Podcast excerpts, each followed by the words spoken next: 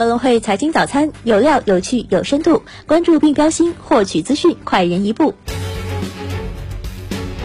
各位听众朋友，早上好！今天是二零二一年十月四号，星期一，我是主播新瑞。下面让我们一起来看一看有哪些重要的财经资讯值得我们关注吧。首先，我们来回顾一下过去一周港股、美股、A 股市场行情。那么，在 A 股方面，受美股及节前避险情绪影响，三大指数按周震荡回落，仅节前周四有所反弹。其中，沪指按周跌百分之一点二四，深证成指周跌百分之零点三四，创业板指按周涨百分之一点一五，农业养殖。饮料、旅游、家电、医疗服务等板块表现较强，水泥、钢材、航运、化学品、金属、造纸等冲高回落。北上资金按周累计买入六十九点六七亿元，资金重点倾向消费股，茅台、五粮液、东方财富、长江电力、伊利股份等净买入靠前。掌上银行、北方稀土、平安银行、中国平安、迈瑞医疗等继续被资金卖出较多。再来关注一下港股方面，上周在权重股继续反弹下，港股有所上涨，恒指按周涨百分之一点五九，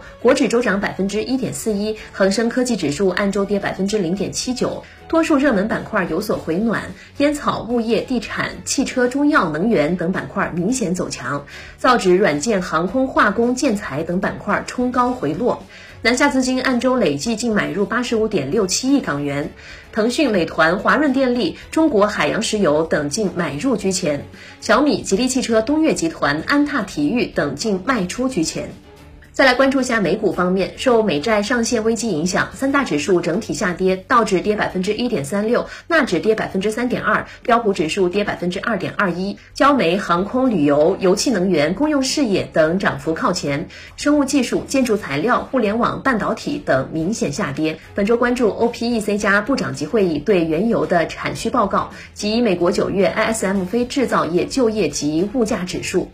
那么再来关注一下中概股方面，上周五明星股多数下跌，台积电跌百分之零点零八，阿里巴巴跌百分之二点六，拼多多跌百分之二点七八，京东跌百分之三点零七，蔚来跌百分之零点七，网易跌百分之一点八七，百度跌百分之一点四一，滴滴跌百分之二点七，哔哩哔哩跌百分之一点九五。温馨小提示：今天是内地国庆长假的第四天，本周一到周四 A 股仍处于休假之中，周五开市。中国香港股市和欧美市场本周则正常交易。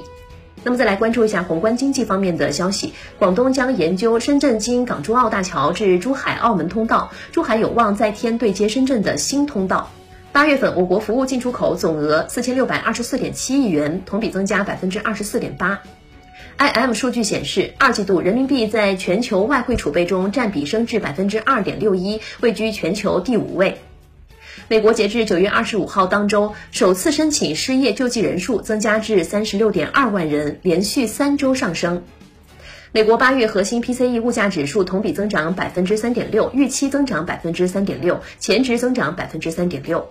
九月份欧元区通胀率达百分之三点四，高于市场预期，并创下十三年新高。那么再来关注一下公司方面的消息，特斯拉第三季度交付量二十四点一三万，市场预估二十二点三七万。日前，默沙东表示，公司治疗新冠的口服药物将住院和死亡风险降低百分之五十，并将在未来几周内寻求 FDA 的紧急使用授权。H&M 中国市场近一个季度营收锐减至少百分之四十。理想汽车九月交付七千零九十四辆理想 ONE，同比增长百分之一百零二点五。蔚来汽车九月全球交付一万零六百二十八辆汽车，同比增长百分之一百二十五点七。小鹏汽车九月交付一万零四百一十二辆智能车，同比增长百分之一百九十九。